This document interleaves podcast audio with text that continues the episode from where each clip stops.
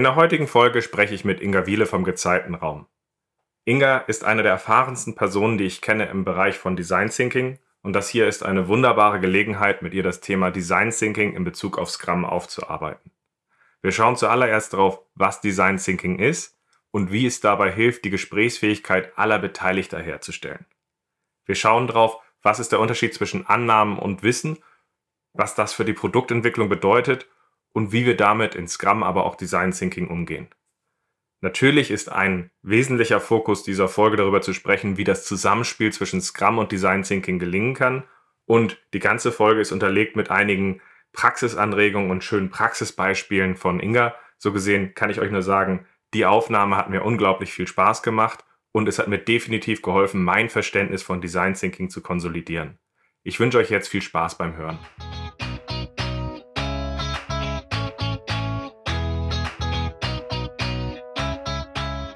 Scrum ist einfach zu verstehen. Die Krux liegt in der Anwendung für deine Zwecke in deinem Kontext. Der Podcast Scrum Meistern gibt dir dazu Tipps und Anregungen. Moin Moin, herzlich willkommen zu einer neuen Folge in meinem Podcast Scrum Meistern. Ich bin sehr froh, dass ich die Inga Biele für das heutige Gespräch gewinnen konnte, weil ähm, ich habe ja eine Folge zu der inkrementellen Entwicklung in Scrum gemacht und daraus hat sich so ein bisschen meine Neugier entwickelt, das mit anderen Sichten zu ergänzen und mit Inga möchte ich heute über das Thema Design Thinking sprechen. Inga, schön, dass du da bist. Hallo Ralf. Magst du dich einmal kurz vorstellen und was dich mit dem Thema Design Thinking verbindet? Ja, gerne. Also mein Name ist Inga Wiele. Ähm, ich bin Geschäftsführerin von einer Zweimann-Beratungsfirma, die, die, sich Gezeitenraum nennt und in St. Peter-Ording wohnt. Und ähm, ich bin von, von Beruf aus eigentlich Betriebswirtin und war, ich sage immer, ich war auf der Suche nach ähm, Qualität. Und ähm, die habe ich lange nicht gefunden, bis ich 2011 am Hasso-Plattner-Institut ein Design Thinking ähm, Training gemacht habe. Ähm, nach großer Skepsis ähm, habe ich dort wirklich Professionalität gefunden, können wir nachher vielleicht mehr mhm. dazu sagen.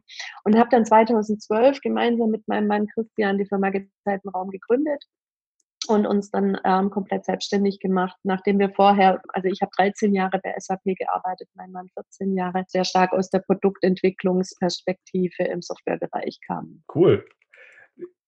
Bevor ich äh, Neugier habe nach, nach deinem Eindruck zu der Folge, würde mich nochmal interessieren, wie seid ihr auf den Namen Gezeitenraum gekommen? Ah, wir haben echt lange überlegt und ähm, wollten was, was für uns irgendwie ähm, ja, so die, die unsere Einstellung symbolisiert. Ähm, da kam natürlich Zeit und Raum ähm, steckt da drin dann ist es natürlich so, dass ähm, kreative Prozesse ja immer einen besonderen Raum benötigen. Und nun leben wir ja auch noch dazu im Gezeitenraum, mhm. St. Peter-Ording. Ähm, und die Gezeiten haben ja sehr viele Analogien eigentlich zur, zur Erneuerung, zur Anpassung. Also alles, was wir eigentlich mit Design Thinking und agilen Arbeitsweisen haben wollen, macht das Meer ja ständig. Es zerstört, es bringt mhm. ähm, fruchtbare Sedimente, ähm, man kann auch viele Analogien zum, zur Landgewinnung bilden, die hier gemacht wird und so. Und wir glauben einfach, es ist eine schöne Analogie zum Thema Innovation und, und Neues schaffen. Sehr cool. Also ich habe mich das immer gefragt und ich finde es einen sehr, sehr gelungenen, schönen Namen. Und das St. Peter-Ording ist jetzt schon auch eher ein beneidenswerter Standort an der Stelle, von dem man schön auch mal die Gedanken schweifen lassen kann und, und sich mit Themen auseinandersetzen. Also meinen Neid dazu hast du und ich muss auch mal wieder nach St. Peter-Ording kommen. Aber lass mal, lass auch gleich mal auf die, auf die Folge gucken, auf diese Folge zum Inkremente, zur inkrementellen Entwicklung in Scrum, sodass wir so ein bisschen Design Thinking davon von abgrenzen können. Was sind so deine Highlights? Wie schaust du auf die Folge? Also im ersten Augenblick dachte ich, boah, der Begriff Inkrement, das hört sich irgendwie schon sehr, sehr theoretisch an. Und ähm, ich habe aber wirklich dann deine Erklärungen genossen und habe gedacht, das ist eigentlich ein, ein, Element, was mir fehlt. Also ich verwende das Wort zu selten. Ähm, ich werde oft gefragt, wann ist Design Thinking eigentlich so weit, dass man anfangen kann mit der Umsetzung. Und ich habe immer nach einem, nach, einem, nach einem Baustein an mhm. der Stelle gesucht. Und ich glaube, das Inkrement ist wirklich eine sehr, sehr elegante Überleitung. Mhm. Äh, ich habe vor kurzem mit einem, mit einem Piloten gesprochen, der hat gesagt, bei dem, was du machst, da musst du aufpassen, dass du irgendwann nicht mit einem leeren Tank abstürzt. Und ich glaube, dieses, dieses inkrementelle Starten, also schon nach dem ersten Design Thinking Sprint vielleicht in die, in die inkrementelle Entwicklung zu gehen, das ist eigentlich die Methode abzuwenden, dass man irgendwann abstürzt, ohne, ohne ähm, ja, sein Ziel ge gesteuert anzugehen. Mhm. Ja. Also das war das eine. Ähm, also das Inkrement ist für mich ein fehlender Baustein als Begriff, den ich jetzt gut verwenden kann. Das andere, was mich natürlich sofort eingenommen hat, ist, dass du über Annahmen gesprochen hast, was ist Wissen. Und äh, das ist ähm, ein Begriff, der viel zu wenig verstanden wird ähm, von den meisten Leuten. Die Unterscheidung zwischen Annahme und Wissen ist für mich sehr wichtig. Und dann habe ich lange drüber nachgedacht. Du hast ja immer wieder davon gesprochen, dass du dich mit einem Experten, ich vermute mal, das bin ich, über Discovery unterhalten mhm. willst. Und ich habe dann lange auch darüber nachgedacht, über dieses, wo sind eigentlich die verbindenden Elemente mhm. ähm, zwischen Scrum und Design Thinking? Gibt es überhaupt eine, eine, eine, sinnvolle Abgrenzung oder geht das eine oder das andere eigentlich gar nicht? Und wie gesagt, mhm dieser Baustein mit dem Inkrement, das war für mich eine ganz, ganz super Brücke, mhm. ähm, wie, wie Design Thinking und Scrum eigentlich zusammen funktionieren. Perfekt. Ich habe tatsächlich auch versucht, die Folge ein bisschen, weil ich das Interesse immer hatte, genau diesen Austausch zu suchen, habe ich die Folge tatsächlich auch ein bisschen äh, auf den Punkt aufgenommen, so dass ich halt einfach auch gesagt habe, okay, Scrum ist eigentlich ganz einfach mit dieser inkrementellen Entwicklung, weil eigentlich schaffen wir ein leichtgewichtiges Backlog dann dampfen wir die Sachen vom Was und Wie runter, haben ein Team mit allen Fähigkeiten und dann ziehen wir es einfach auch mal durch, um ein Ergebnis zu haben, mit dem wir reflektieren können, weil ansonsten halt auch ein Stück an Qualität, an Reflexion fehlt, weil manche Sachen kannst du halt durch Voranalysen machen, andere Sachen wiederum nicht. Und das ist dann immer diese Balance zwischen, was ist äh, dieses schnelle Feedback, was uns halt ungemein weiterbringt, was ist vielleicht etwas, was diesen Raum und Rahmen schafft, damit ich mich vernünftig auch positioniere und orientiere in Entwicklung aber auf der anderen Seite gibt es halt auch immer die Gefahr, dass ich mich durch diese vororientierte eben halt eben halt auch verrennen kann oder halt eben ganz bewusst halt eben auch nicht diesen tödlichen Pass spiele, um zu sagen, jetzt haben wir end-to-end -End was in der Hand, jemand im Kontext guckt sich's an und er guckt sich halt häufig halt auch mal anders an als gedacht. Und das ist so die Balance, in die ich, die ich halt gehofft habe, mit dem Gespräch jetzt einzusteigen. Und witzigerweise habe ich das, das jetzt ja auch so angefangen. Ich habe mit Heiko Stab von Emendare einmal, einmal versucht, so das Thema Discovery auseinanderzuziehen, weil es gerade in der Product Owner Ecke sehr viel Discovery-Gespräche gibt und dann über die Trennung Discovery Delivery. Dann habe ich mit äh, Aslan Alpas von Dativ gesprochen über User Experience, wo ich halt auch immer wieder wahrnehme, dass ich User Experience als sehr wichtig ansehe, aber auch als gerne auch, wir möchten gerne vorher und dann dürft ihr. So gesehen bin ich sehr gespannt, wie wir heute das Thema Design Thinking dazu halt auch nochmal abgren äh, abgrenzen, aufarbeiten.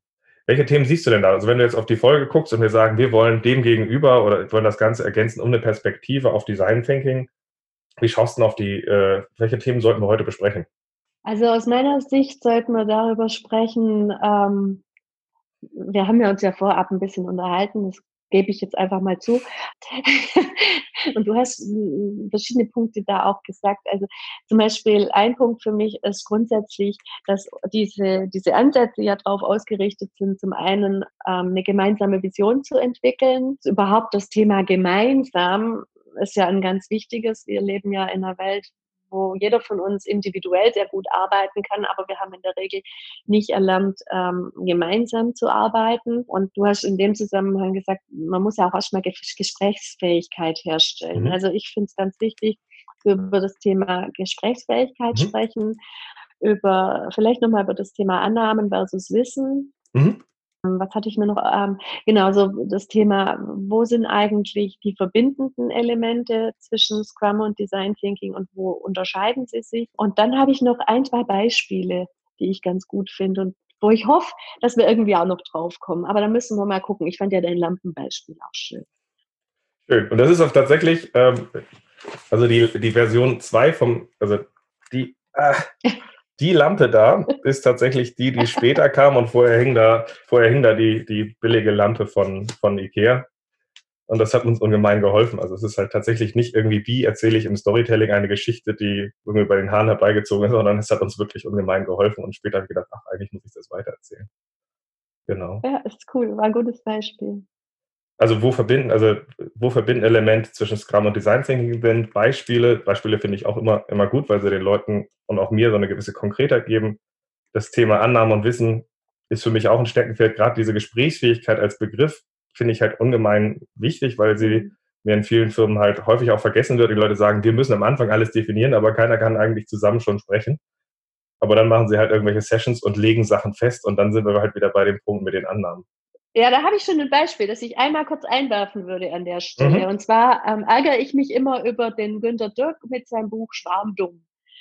Weil ich weiß, dass Günter Dirk natürlich intelligent genug ist, zu wissen, dass der Schwarm gar nicht dumm ist und das provokativ meint, habe ich damals kurz nachgelesen, was er meint. Und er bringt ein Beispiel, ähm, wo er sagt, also das ist eine Gruppe, die sollen gemeinsam, die kriegen eine Aufgabe und zwar du bist im Wald und du hast eine Taschenlampe und es ist kalt und die Taschenlampe hat nicht mehr viel Strom. Was machst du? Und er sagt dann, dann fängt diese Gruppe an zu diskutieren und zu streiten und keine Ahnung. Und nach einer halben Stunde meldet sich der Physiker zu Wort und sagt, ich weiß aber die, ähm, die Lösung. Und die ist, Jetzt kann man natürlich sagen, der Schwarm war zu dumm, es zu lösen.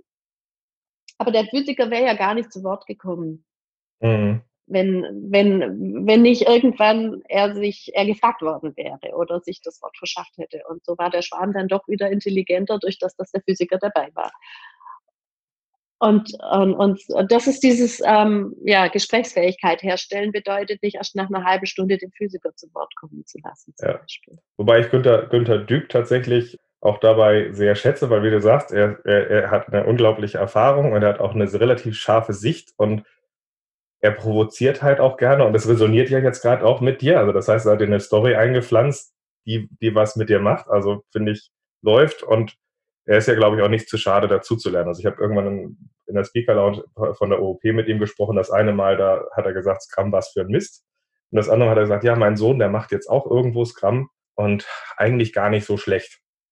Ne? Und kam dann halt eben auch, auch zum Punkt, auch er hat Sachen erlebt in seiner Zeit bei IBM, aber auch er lernt weiter. Und das finde ich halt sehr schön. Und wie er halt, er hat eine unglaublich gute Art, Gespräche zu triggern, die wir führen müssen. Und wir brauchen eigentlich mehr Leute, die so etwas triggern. Ob dann jeder Punkt, ob der Schwarm dumm ist oder nicht am Ende, ich glaube, seins ist eher die Einladung und er freut sich darüber. Und das ja, genau. Macht er schon extrem gut.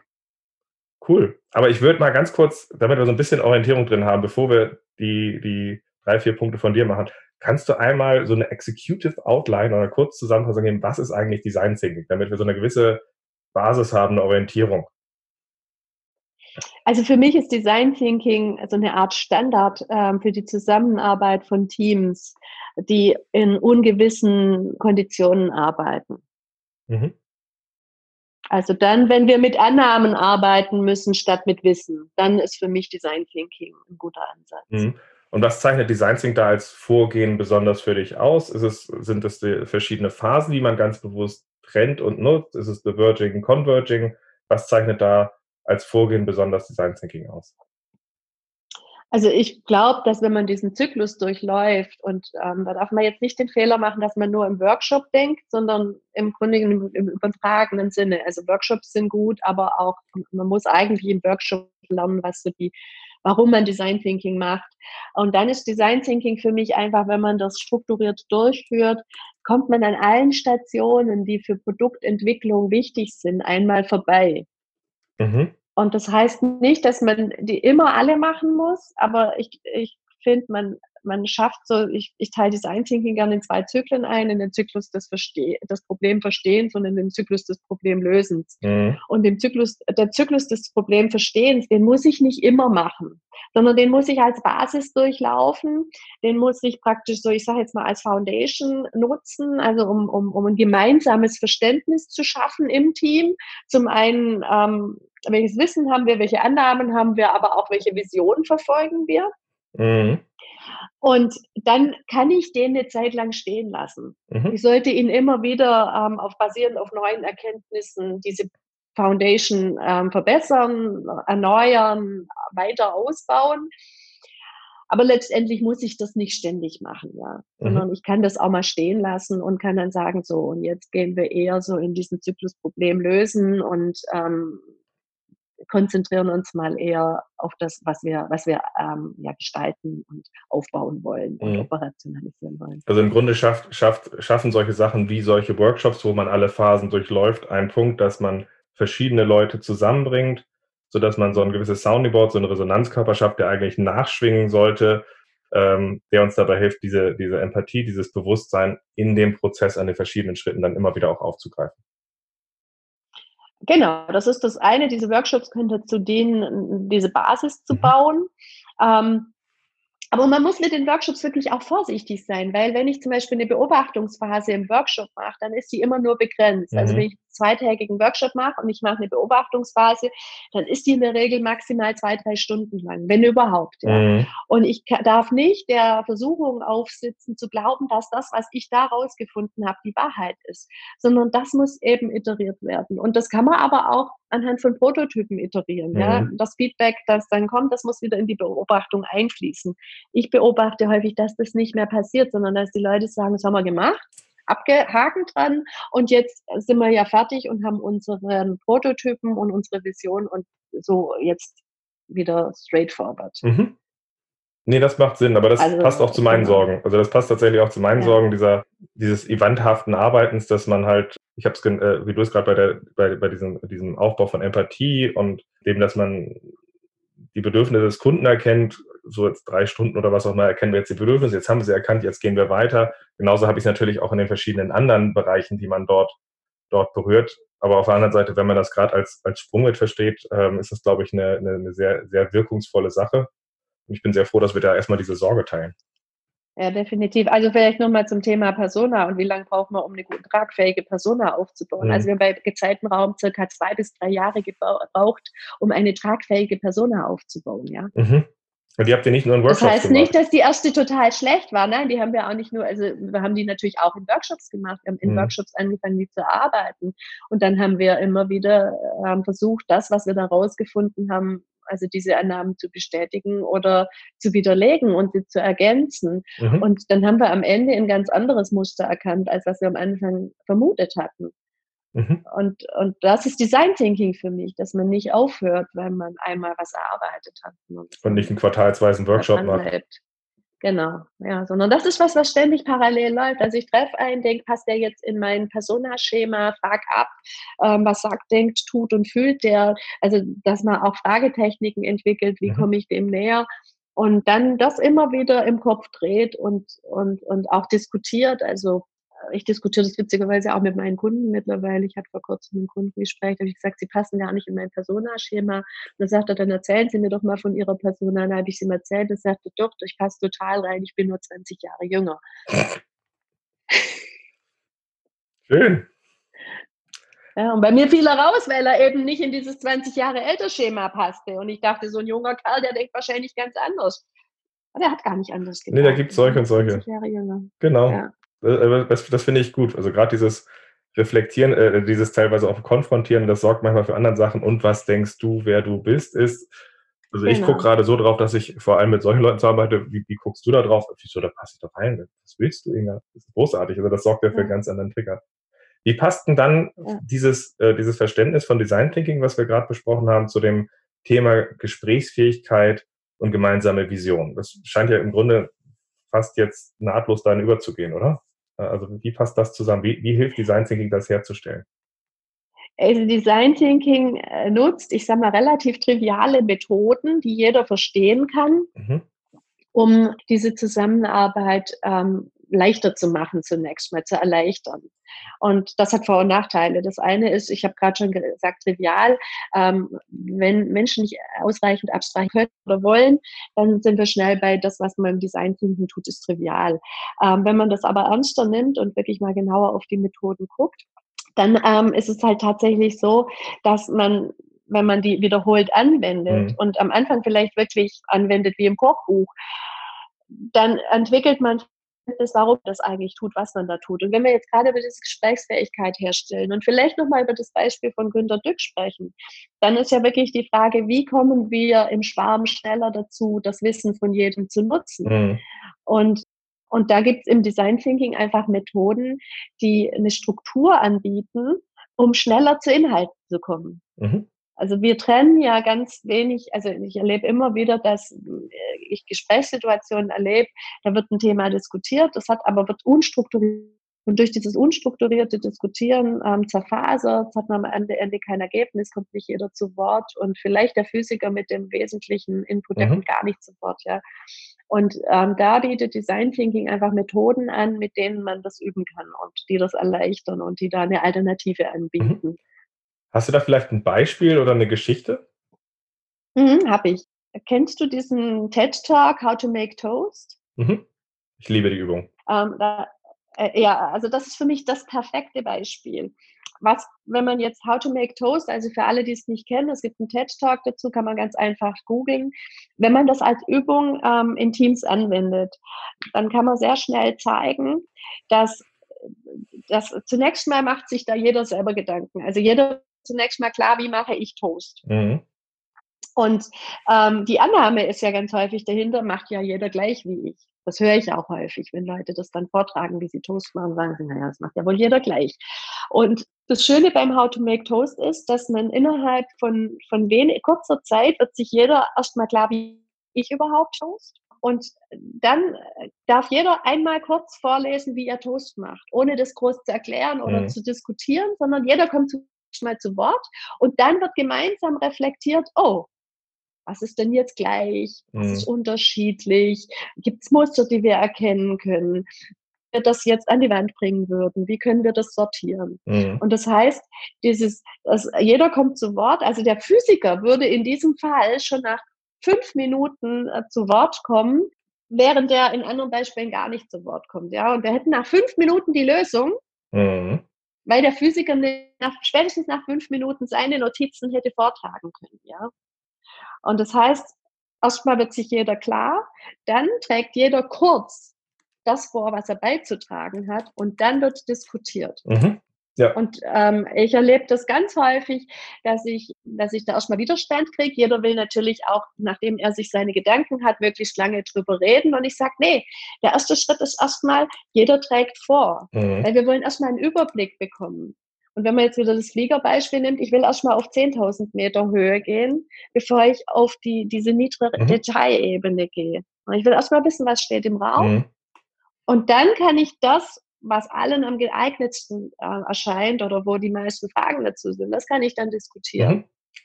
Aber ich kann die gemeinsamen Rausarbeiten erstmal sehen und dann ins Detail gehen. Also es ist wirklich, also ich finde das auch, es ist wirklich eine unglaublich tolle Übung. Ich benutze sie tatsächlich auch unglaublich gerne. Ich benutze sie vor allem, wenn ich Kanban-Systeme aufbaue, weil ich äh, erst mhm. diese, diese Basisübung mache mit den verschiedenen Arten, wie man äh, erst alleine, dann in der Gruppe halt äh, aufzeigt, mhm. wie man Toast macht. Und danach wende ich den, genau denselben Prozess an und wie arbeitet ihr von der Idee zum glücklichen Kunden. Ähm, und dann schaffen die mhm. in, entsteht in dieser unglaublich kurzen Zeit halt dieses Bild, wo man dann halt reinarbeiten kann, Bereiche identifiziert und eine mhm. Konkretheit hat und ja auch eben ähm, diese Gesprächsfähigkeit schafft, im Anfang dort reinzukommen. Nee, das ist wirklich ein tolles Beispiel, damit man schnell reinkommt. Teile ich, nutze ich. Tolle ja. Übung. Guckt euch die, die gerade zuhören, guckt gern mal rein. Ich versuche es auch in die Show Notes zu schreiben. Ähm, von Tom Wujak ist die Übung How to Draw a Toast. Wirklich schön, ja. macht Spaß und ist ein unglaublich guter Aufhänger. Und für Post-it-Skeptiker extrem gut geeignet. Weil es auch nochmal auf den Post-it-Aspekt ja. reingeht. Warum nutzen wir eigentlich Toast? Definitiv. Cool, aber damit, das ist halt der Punkt freies Sprechen hilft uns häufig nicht, gesprächsfähig zu werden, während eine gewisse Art von Struktur, gewisse Herangehensweisen uns dabei helfen, wie schaffen wir es, eine gewisse Gesprächsfähigkeit zu erreichen. Was jetzt ganz spannend ist, mit dieser Gesprächsfähigkeit auf den nächsten Punkt zu gucken, mit den Annahmen versus Wissen, weil meine Sorge war ja, ich stehe ja voll drauf, dieses, wir, wir nehmen das Was und Wie aus einem Backlog, dampfen es runter, dass wir es tun können, haben alle im Team ziehen es durch und haben ein End-to-End-Feedback, was wir wirklich jemandem auch in einem echt Kontext in die Hand geben können. Weil das ja natürlich mhm. für mich nichts den echten Kontext, in dem man was nutzt, ersetzt, um halt wirklich zu validieren. Gleichzeitig Schnellmethoden natürlich einen, einen Vorteil haben. Wie, welche Probleme oder wie, wie schaust du auf dieses Thema Annahmen versus Wissen und wie schaust du auf, wann braucht man wirklich eine End-to-End-Lösung, die wirklich schon einsatzfähig ist und wann helfen die einfacheren Methoden? Oh, das ist echt eine harte Frage. Also Annahmen versus Wissen ist ja relativ trivial, ähm, äh, äh, relativ trivial beantwortet.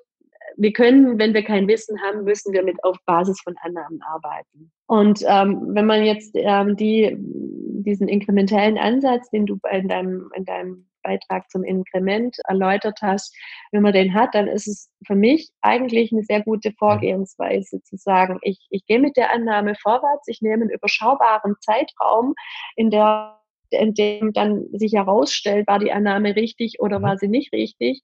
Und ich, ich, ich gehe nach diesem ähm, Zeitraum dann wieder in mich oder ins Team und, und reflektiere, ähm, ob das so funktioniert hat mit auf Basis dieser Annahme oder nicht. Das kann sein, dass es manchmal aber auch drei inkrementelle mhm. Runden braucht, bis man merkt, dass eine Annahme doch nicht mhm. gestimmt hat. Also auch das kann passieren.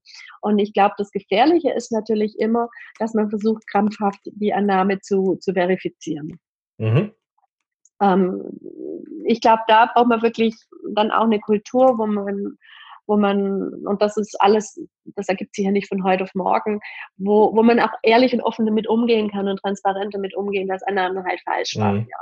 Das ist das eine. Aber wenn ich jetzt nochmal auf den, im, im Vergleich dazu Wasserfall gehe, da gehe ich ja auch von mhm. Annahmen aus. Also immer, wenn ich was mache, was ich vorher nicht gemacht habe, muss ich, habe ich kein Wissen, muss ich auf Annahmen basieren. Und ähm, wenn ich das dann versuche durchzuziehen, basierend auf Annahmen, dann passiert das, was wir, du hast den Berliner Flughafen als, als Beispiel genommen hat, dann passiert sowas. Ich weiß gar nicht, ob das als Beispiel so gut ist, weil das ist natürlich so sehr, sehr komplex, ja. Aber auch in weniger komplexen Situationen passiert dann das, dass ähm, das dann durchgezogen wird auf basierend auf Annahmen. Und das ist, das führt meines Erachtens muss ins Chaos führen, weil nie sind alle Annahmen mhm. richtig. Und, und das ist so mein Verständnis auch von agilem Arbeits, Arbeiten, was aber viele auch gar nicht kennen. Also ich bin immer überrascht, wenn ich, wenn ich das vortrage. Dieses Runterbrechen auf mhm. kürzere ähm, Sprints, auf inkrementellere Schritte dient dazu, diese Annahmen früher zu validieren und ähm, dann basierend auf besserem mhm. Wissen. Auf, basierend, wenn ich mir nochmal zurückgehen auf das, was ich vorher Foundation genannt habe. Sowas würde für mich auch wieder in die Foundation einfließen. Was meinst du damit? Ähm, ich habe ja vorher gesagt, in der, im, im, im Design Thinking schaffe ich mhm. eine Basis. Ich schaffe eine, eine, Basis, aufgrund derer ich in die Discovery gehen kann, in, aufgrund derer ich eine Vision entwickeln kann. Und das ist für mich auch der Rahmen für ein gutes, agiles Projekt, das ich mit Scrum mhm. durchführen kann. Weil ich kann auf die Basis zurückgreifen, ich kann die Annahmen, die in der Basis, Basis getroffen mhm. wurden, ähm, sukzessive validieren und verifizieren oder falsifizieren. Ich kann vielleicht auch Neues entdecken und dadurch meinen Discovery erweitern. Und ich, ich, ich kann aber, ich, ich arbeite trotzdem auf basierend auf einer relativ stabilen Vision, mhm. wo ich eigentlich hin will, also so ein Zielraum, wo ich hin will. Ist für sich dann gerade diese Art von Design Thinking Events eher so auch häufig sowas wie so ein Aufschlagpunkt, um nicht nur diese Gesprächsfähigkeit zu schaffen, sondern auch diese Neugier zu validieren? Oder wie Absolut. Also mhm. ich glaube, dass ein Design Thinking Workshop ein super Aufschlag ist, um Projekte zu beginnen, um zu gucken, was können wir eigentlich zusammentragen. Ich sage mal, mit Hilfe dieser How to Make Toast Methode kann man super zusammentragen. Welches Wissen haben wir, welche Annahmen, wie können wir die gemeinsam ähm, in ein gemeinsames Fundament bringen, welche Vision lässt sich daraus abweg, ableiten, was müssen wir noch rausfinden. Also es gibt ja nicht nur die Annahme und das Wissen, sondern es gibt ja auch das, das wissen wir nicht wir haben aber auch keine Annahme dazu. Das sind alles Dinge, die in einem, in einem Design Thinking Workshop aufgedeckt werden sollten. Mhm. Also was wissen wir, was nehmen wir an und wo brauchen wir noch Informationen? Und diese Informationen werden ja dann in der Beobachtung versucht man die ja dann zu ergänzen, ja. Mhm. Und da ist Design, ein Workshop ein super Aufschlag, aber man sollte halt nicht den Fehler machen zu denken, dass nach dem Workshop das abgeschlossen ist sondern ich habe eine Kundin, die sagt immer, oder mit der haben wir ein Training gemacht, das hieß Design Thinking im Alltag. Hm. Und die hat gesagt, ich möchte nicht, dass meine Leute nach dem Workshop aufhören, im Design Thinking Modus zu denken. Natürlich cool. läuft es dann nebenher, das ist wie so ein Grundrauschen, mhm. das dann läuft, ja. Aber dieses Grundrauschen, das will ich immer haben. Mhm. Also da war zum Beispiel, die hat gesagt, ähm, sie hat ein Beispiel, da waren sie, haben sie Beobachtungen gemacht, haben Interviews geführt und dann haben sie beim Mittagessen ist jeder so seiner Wege gegangen und dann kam einer zurück und sagt, ach witzig, ich habe beim Mittagessen jemand getroffen. Die haben mir auch noch was zu dem Thema erzählt und dann haben die später Storytelling gemacht, also sich gegenseitig erzählt, was sie rausgefunden haben. Und dann hat er dieses Gespräch aus dem Mittagessen nicht erwähnt. Und dann sagte sie zu ihm, du hast doch noch eine Geschichte. Und dann sagte er, nee, ich habe alles erzählt. Das sagt sie, doch, doch, du hast doch beim Mittagessen da ein Gespräch geführt. Das sagt er, ja, aber das war ja kein das war ja kein Interview. Das hat, das hat ja vielleicht was gebracht, aber das war doch keine Arbeit, oder? Genau, das war ja keine Arbeit. Das war jetzt nicht, ähm, ich habe da keine Fragen gestellt und ich habe nicht spezifisch zugehört. Aber das, genau, das Gegenteil ist ja der Fall. In diesem Gespräch hat er wahrscheinlich herausgefunden, als in den fünf Interviews vorher, wo er seine Fragen gestellt hat und das Gespräch gesteuert hat, da hat er da locker gelassen und hat was erfahren, wonach er vielleicht gar nicht gefragt hätte. Mhm. Nee, das macht Sinn.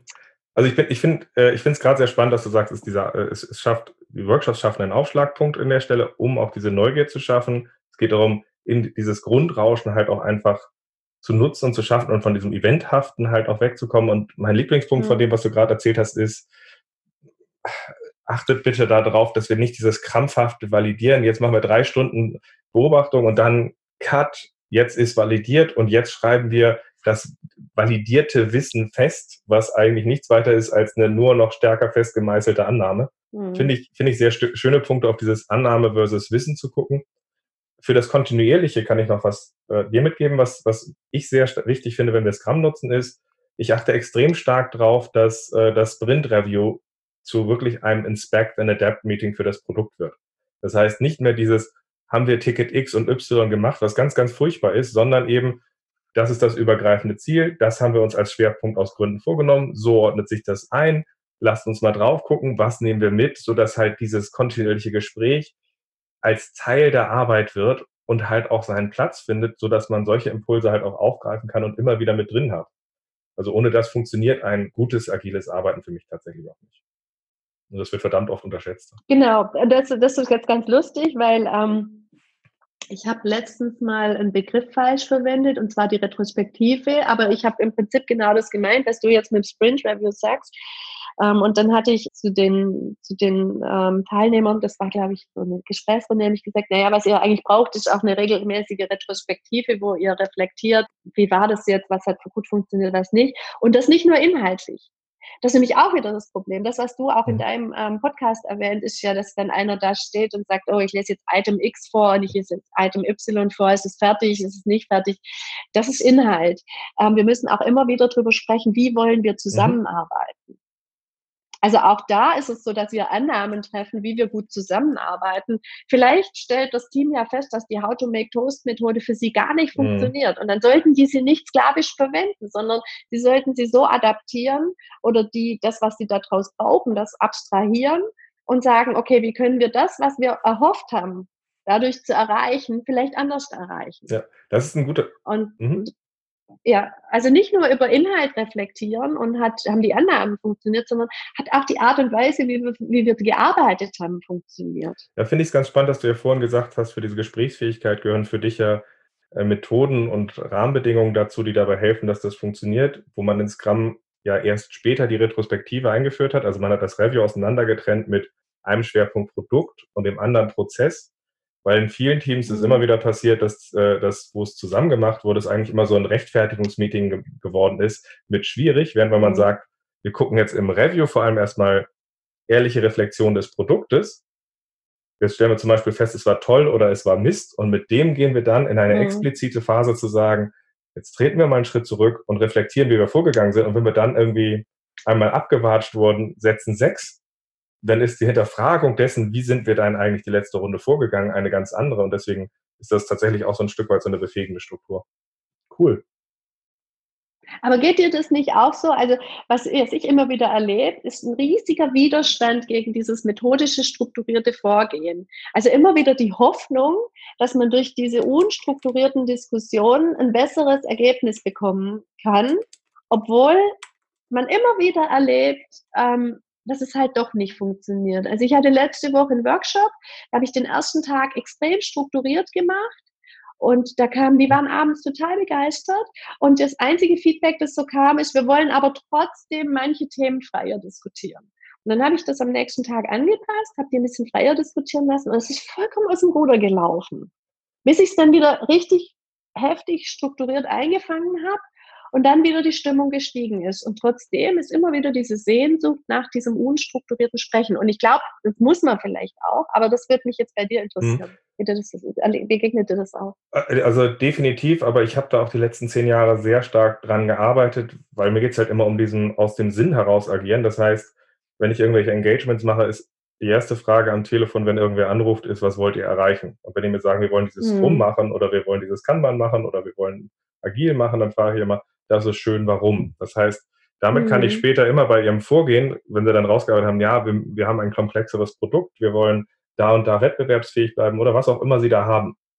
Dann spiegele ich den halt immer zurück, wenn wir dann später im Arbeiten sind, wo sie dann sagen, frage ich halt bei manchen dieser Rückfragen oder dieser, dieser Grundpunkte, wie gehen wir vor, frage ich nach, wie passt denn dieser Vorschlag jetzt zu der Herausforderung, die mit eurem bisherigen Vorgehen hier nicht gelöst wurde? Mhm. Mhm. Und das verstärke ich, also zum einen mache ich das, dann der zweite Punkt, ich arbeite sehr hemdsärmlich mit sehr minimalen Vorgehensweisen. Mhm. Also beispielsweise in meinem Scrum-Training bringe ich den Leuten, führe ich nicht unbedingt eine anderthalb Stunden Retrospektive durch, sondern ich mache mit denen drei, vier Mini-Retrospektiven, wo sie diesen Spirit erleben und ein Format lernen, was sie sehr schnell Leute zu kriegen, dass sie in einer Viertelstunde, 20 Minuten mit den Retros machen können, die aber nach der dritten, vierten Runde plötzlich nicht mehr helfen, Ursachenanalysen zu machen, wo man dann leider sie dann zu einer richtigen Retrospektive ausbauen kann. Mhm. Wo die Leute dann selber sagen, hey, wir haben hier jetzt Ja und Nein als Lösungsansatz vorgeschlagen, das geht ja nicht. Dann sage ich, kein Problem, dann pullen wir halt ein tieferes Verständnis rein und dann wollen sie es zu dem Zeitpunkt machen.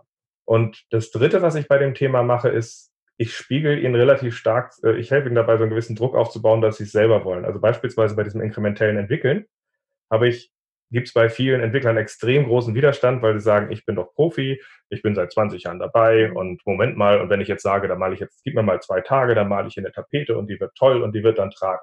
So, da habe ich einfach so ein Skript, was ich mache, um sie dazu zu kriegen, dass sie, dass dieser Vorschlag nicht passiert. Und die ist relativ einfach. Das Skript geht ungefähr so, ich frage, hey, wie oft habt ihr denn so ein Produkt wie das hier schon entwickelt? Ihr seid ja Experten hier. Einmal, fünfmal, zehnmal, oh, Alter, das ist einige Mal. Da sind sie sehr, sehr stolz bei. Und dann frage ich als nächstes aber auch die Frage, und wie oft habt ihr gesehen, dass so ein Produkt in der Entwicklung geschmeidig durchlief und ihr am Ende Blumen vom Kunden gekriegt habt? Und das führt dann zu so einem entgleisenden Gesicht wie Ralf, wir dachten, du bist Praktiker, was stellst du denn eigentlich hier für eine Frage? So, damit haben alle geäußert, eigentlich hat es noch nie geklappt, mhm. aber es wäre doch schön, wenn. Also, so mhm. dieser Glaube an Weihnachtsmann in Anführungszeichen. Und damit gehe ich dann hin und sage, okay, jetzt kriegt ihr Post-its oder Stillarbeit online, geht's ja auch in anderen Formen, und sage, jetzt kriegt jeder von euch, der gesagt hat, dass das noch nie geklappt hat, drei oder fünf Minuten. Mhm. Und da schreibt ihr mal die größten Annahmen, Unsicherheiten und Risiken auf, wenn wir auf dieses Ding da drauf gucken.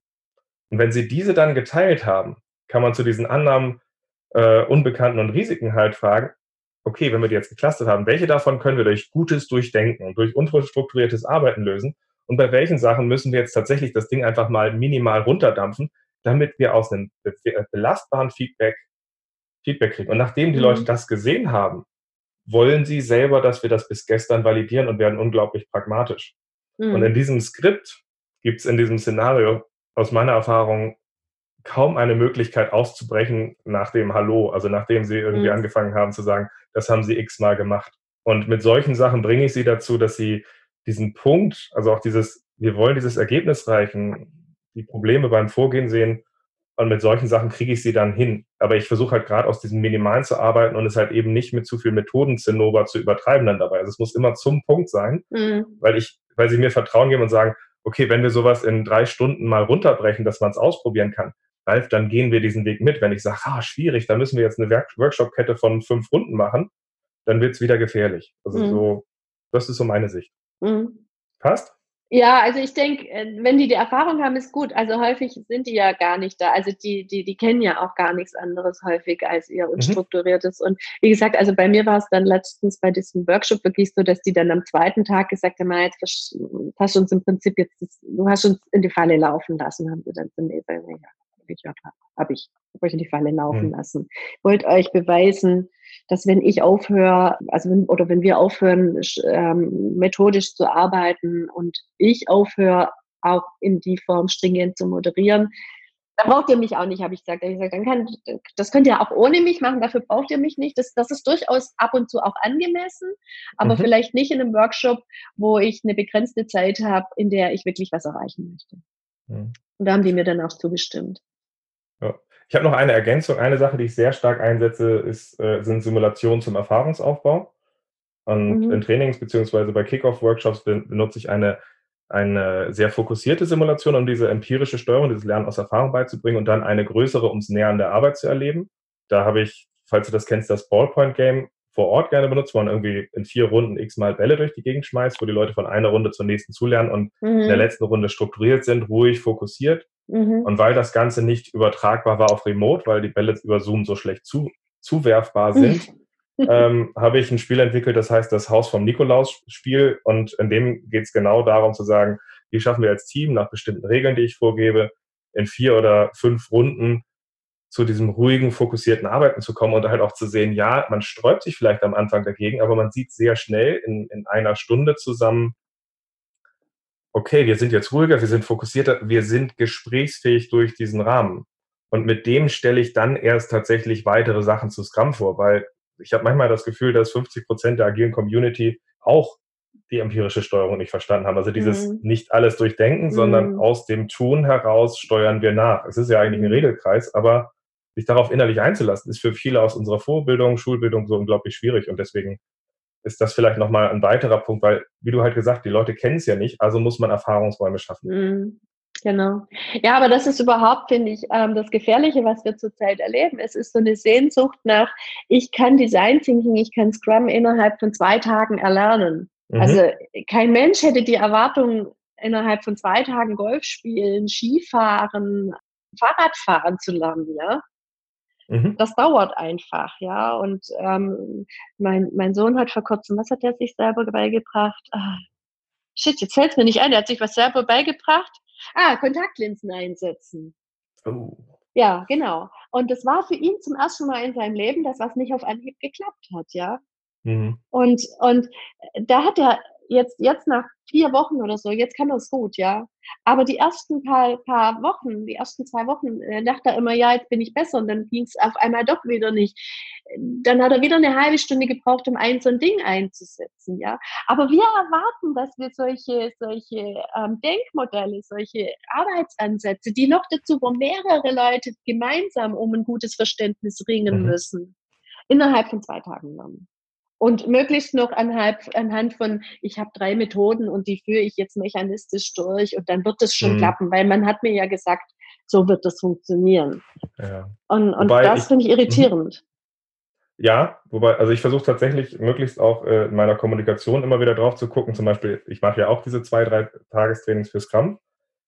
Ähm, und ich versuche tatsächlich dabei zu gucken, was ist, was ist der Nutzen von denen und was sind die Sachen, wo wir aufpassen, dass das nicht fehlgeleitet ist. Ja. Ähm, ich finde es grenzwertig, so etwas als Ausbildung zu bezeichnen, mhm. weil für mich ist das, wenn man so auf eine Metapher bringt, ist das zwei oder drei Tagestraining ist ein amerikanischer Führerschein und kein europäischer. Mhm. Und keiner würde in Hamburg Auto fahren mit einem amerikanischen hm. Führerschein, mhm. den er dann irgendwie auf dem Parkplatz gemacht hat. Mhm. Ähm, für mich ist aber auch der Punkt dabei, dass gute Trainings einem dabei diesen, diesen Start, also eine, die können einem entweder helfen, eine, äh, eine Einladung zu kriegen, um diese Orientierung zu haben, sich damit weiter auseinanderzusetzen oder das zu konsolidieren, was gerade nicht aus Büchern zu lernen ist. Und damit haben mhm. sie halt mhm. eine Wichtigkeit dabei, wenn sie gut aufgebaut sind auf diese Sachen, also nicht dieses mechanistische Machbuch, äh, Buchschritt 1, Buchschritt 2, Buchschritt 3, sondern Erfahrungsräume schaffen, konsolidieren, Missverständnisse aufräumen.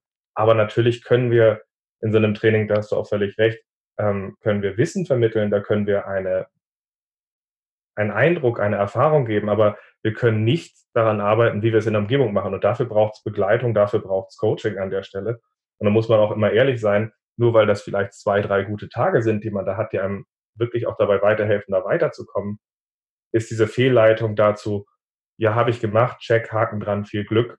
Ich glaube, es hat früher sogar funktioniert. Also in den Anfängen zum Beispiel bei Scrum war es so, du hast bestimmte Typen gehabt, die zu solchen ersten Scrum Master Kursen gekommen sind. Das mhm. waren solche Early Adapter Haudegen, die in der Firma in der Kombination vom Typus her, ihrer Vorerfahrung, Inspiration gehabt haben. Und das hat damals, glaube ich, mehr funktioniert, als wenn du heute in diese Organisation reingehst. Also ich finde das Thema grenzwertig. Ich glaube, es muss klar kommuniziert werden und die Trainings müssen dafür gut aufgebaut werden. Und diese Erwartung ist natürlich äh, immer wieder auch eine schwierige. Ja. ja. Lass nochmal noch, lass noch mal auf Design Thinking zurückkommen. Ja. Und zwar hatten wir, na, ich fand das Gespräch über, über, also ich fand den Ausflug gerade spannend. Also ich glaube, ich ist auch für, für viele spannend drauf zu gucken, weil viele sich darin wiederfinden werden. Wir hatten ja aber auch davor, hatten wir über diesen Widerstand von Methoden gesprochen, davor hatten wir über diese Balance zwischen, an, äh, also dieses Annahmen versus Wissen gesprochen, wo, wo dieser einladende Charakter mit drin ist, aber auch dieses, wir zu dem Grundrauschen kommen äh, wollten. Und jetzt hatten wir ja noch den Punkt, wie verbinden wir eigentlich diese Elemente von Scrum und Design Thinking? Und äh, da wollte ich jetzt mit dir nochmal drüber reden. Mhm. Soll ich einen also was ist so der typische... Ah, okay. Ja, mach du mal. Ja, ja. nee, sag mal deine Frage. Ich habe gerade noch keine. Ich habe gerade tatsächlich erstmal, wäre für mich erstmal neugierig zu hören, wie guckst du da drauf, äh, wie man das verbinden kann. Ich habe ein paar Sorgen, die kann ich gleich nochmal teilen, aber mhm. was siehst du so als Idealpunkt, wie man die beiden Sachen kombinieren kann? Also ich glaube, äh, auch da ist es so, ein Ideal gibt es wahrscheinlich nicht. Das Ideal ist dann, ähm, oder das größtmögliche Ideal ist erreicht, wenn es irgendwie für ein, für, ein, für ein Team funktioniert, ja, oder für ein mhm. Unternehmen mhm. oder eine Organisation funktioniert. Und da gibt es sicher kein, mach's genau so. Ich glaube, man muss wirklich unterscheiden. Also für mich ist Design Thinking, wie ich schon gesagt habe, die Möglichkeit, eine gute Basis eines gemeinsamen, gemeinsamen Verständnisses zu schaffen. Mhm. Also ich zeichne gern diesen Tisch, ähm, wo, wo sechs Personen drumherum sitzen und da ist so, ein, so eine Sprachblase drüber, da steht, wir haben verstanden. Mhm und können dann in die Köpfe dieser Menschen reingucken und das symbolisieren dann die einzelnen, ähm, also das eine so eine große Sprachblase, wir haben verstanden und jeder, jeder dieser sechs mhm. hat dann nochmal so, ein, so eine Denkblase und im einen, ich habe das dann symbolisiert, ist ein Dreieck drin, im anderen ein Quadrat, im nächsten ein Kreis, im übernächsten ein Sternchen, mhm. dann kommt nochmal ein Quadrat Rat, dann ist natürlich immer der obligatorische mit dem Fragezeichen drin, der gar nichts verstanden hat, aber denkt, das frage ich beim Rausgehen, den, der neben mir saß, denn der hat ja auch laut geschrien, ich habe verstanden. Und und für mich ist Design Thinking erstmal so dieses Rausfinden, was hat denn jetzt jeder eigentlich verstanden? Und mhm. das zusammenbringen und dieses zu nutzen und Kompromisse zu finden, wenn nicht alle das Gleiche verstanden haben oder durch eben Beobachtung ähm, dann zu gucken, kriegen wir von außen eine Information, die uns hilft, besser zu verstehen und uns zu einigen. Mhm. Und letztendlich ist für mich die Persona, die ja häufig sehr marketingmäßig verstanden wird von vielen, die Design Thinking machen.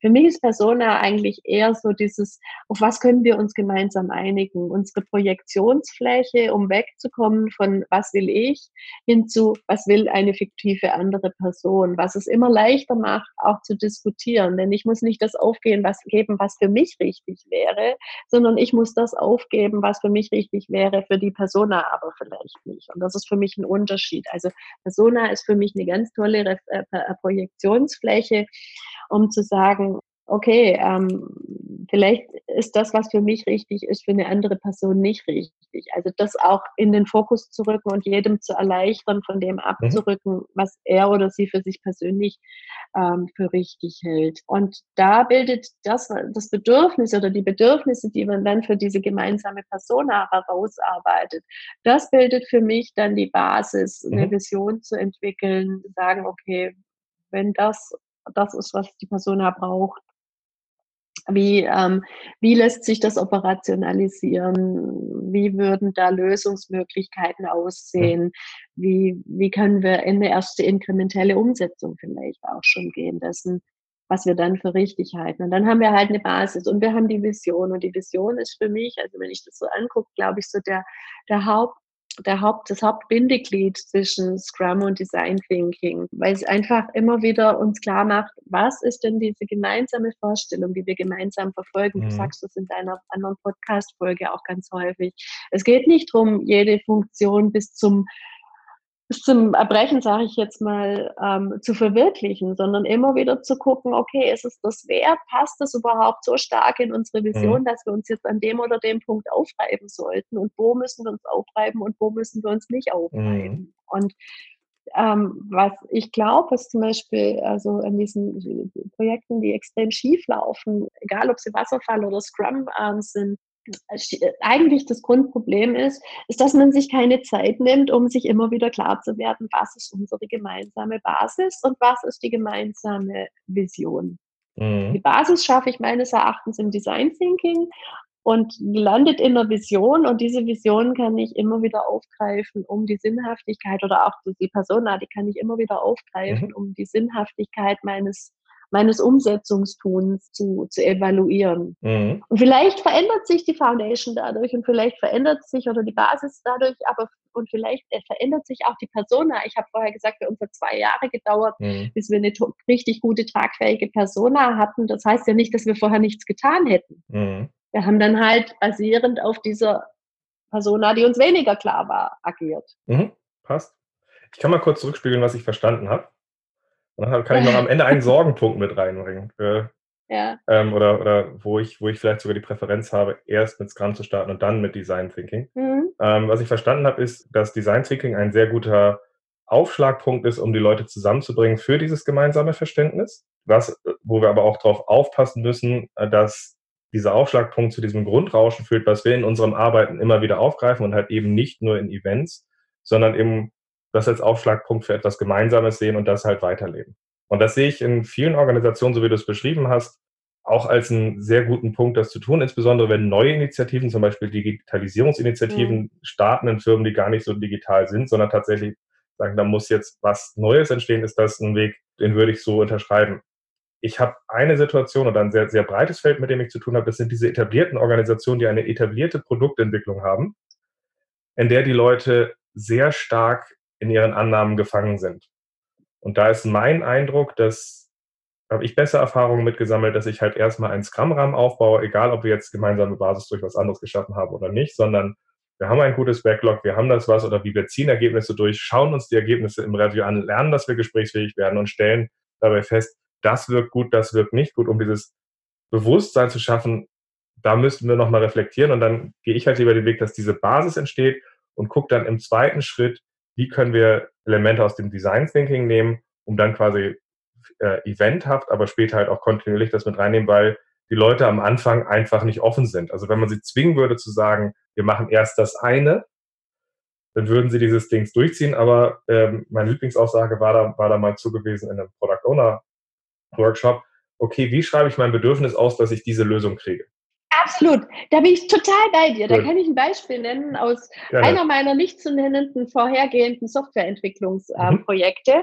Ähm, da war es tatsächlich so, dass wir ähm, ähm, ähm da war schon auch mit Lean-Methoden gestartet worden. Also sie haben damals mit Lean gearbeitet und ähm, dann kam auch ein, ein, ein Projektentwurf, ein, ein, Produktentwurf dabei raus, beziehungsweise es waren schon erste ähm, Realisierungen da. Und dann habe ich nachgefragt als Produktmanager, ja, was ist denn das Ziel? Was soll der Anwender mit dieser Funktion machen?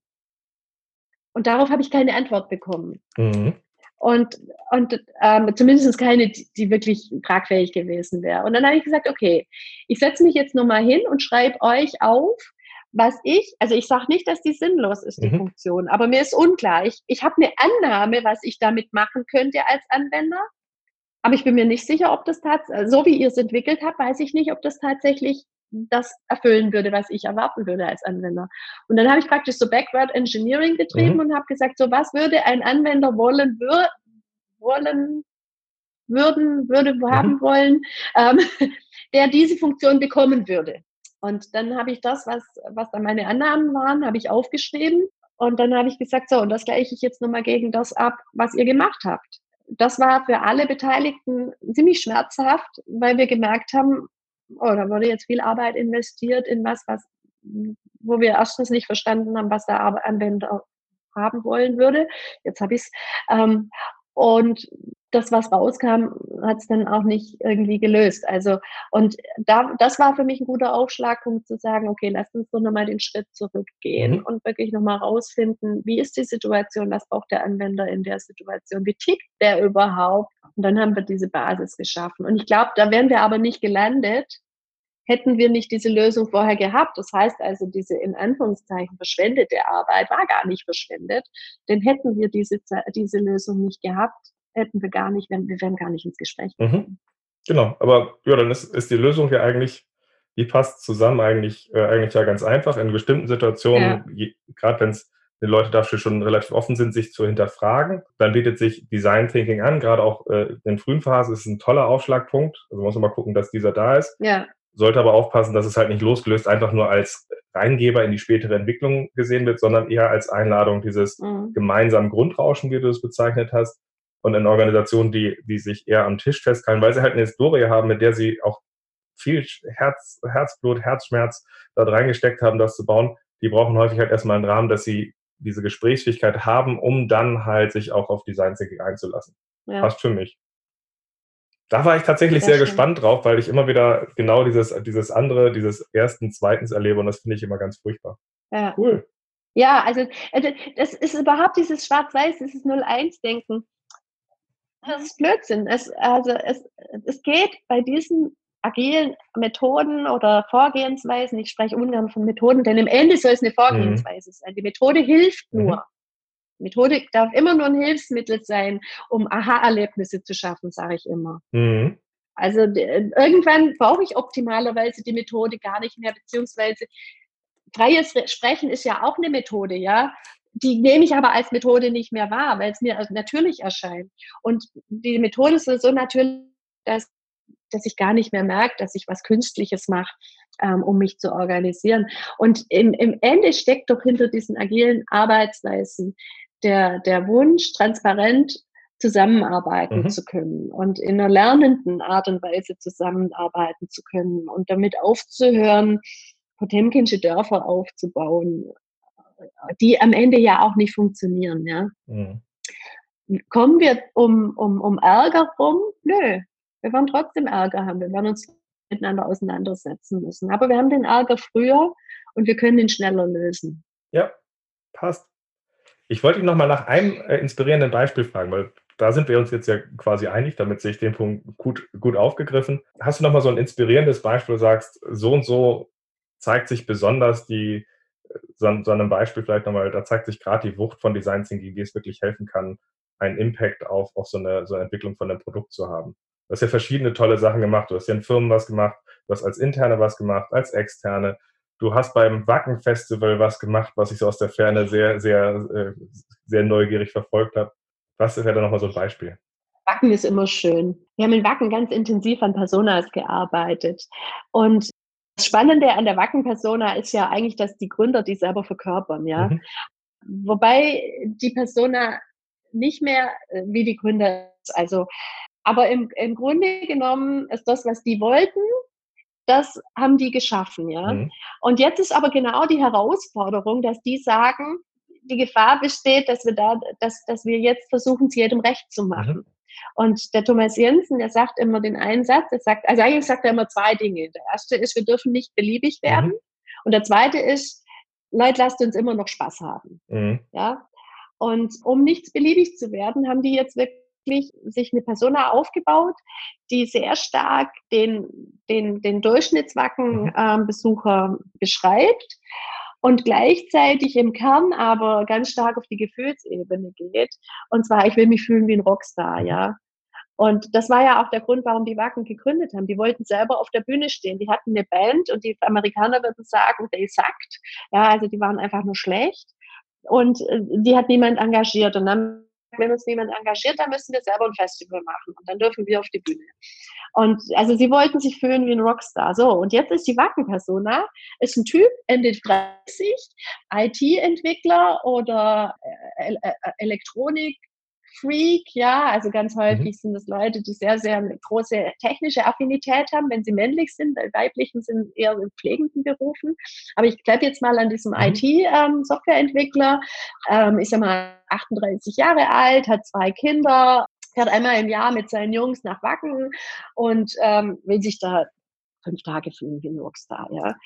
So, und jetzt sitze ich im Zug ähm, von Berlin zurück und neben mir sitzt so ein Typ, der hat ein Wackenbändchen am Arm, hat ein Computer auf dem, auf dem, ähm, Lab, auf dem auf, also, also Laptop auf dem Knien und ich denke, den Typen muss ich ansprechen, ja. Und habe ich ihn gefragt, na, Wacken und so. Und er sagte, ja, war, jedes Jahr fahre ich dahin seit 15 Jahren mit meinen Kumpels. Und dann sage ich, ja, was machst du beruflich? Ja, ich bin ein Softwareentwickler, ich arbeite da gerade an einem Programm. Und dann sage ich so, und dann habe ich so praktisch alle Fragen. Dann habe ich gemerkt, das ist jetzt tatsächlich diese Persona. Und dann habe ich gesagt, warum fährst du da hin? Er sagte, ah, ist ja irgendwie schon einmal im Jahr, kann man sich so fühlen, wie man wirklich sein möchte. Er hat jetzt nicht gesagt, wie ein Rockstar, ja. Mhm. Ah ja, ich muss vielleicht noch dazu sagen, diese Wackenpersona heißt Christoph. Und der Typ, der mir neben mir saß, hieß tatsächlich Christian, hat sich dann rausgestellt, ja. Und ich konnte dann praktisch auf die Projekte Bezug nehmen und auf unsere Grundannahmen, die wir getroffen haben, weil wir jetzt eben diesen Typen im Kopf hatten. Also der ist halt kein Rockstar, ja. Und was will ein Typ, der kein Rockstar ist, aber sich wie ein Rockstar fühlen? So, jetzt muss man sich vorstellen, vor 15 Jahren sind die da mit dem Zelt und mit der Isomatte mhm. angereist und haben da keine Ahnung, wie ihre Infrastruktur aufgebaut. Der ist jetzt 15 Jahre älter. Ich meine, guck dich, guck mich an. Der will jetzt nicht mehr auf der Isomatte schlafen. Ja. So, und jetzt haben wir das Spannungsfeld zwischen was ist noch Wacken? Mhm. Weil die haben eine ganz hohe Ehre in sich. So, das mhm. ist mein Wacken. Das basiert ganz viel auch auf verklärten Erinnerungen, ja. Und jetzt dieses Spannungsfeld zu schaffen. Wie viel dürfen wir Komfort anbieten? Darf da ein Supermarkt stehen? Darf da eine Hütte stehen in einem richtigen Bett? Und wann ist es nicht mehr Wacken? Wann ist es nicht mehr Rockstar, ja?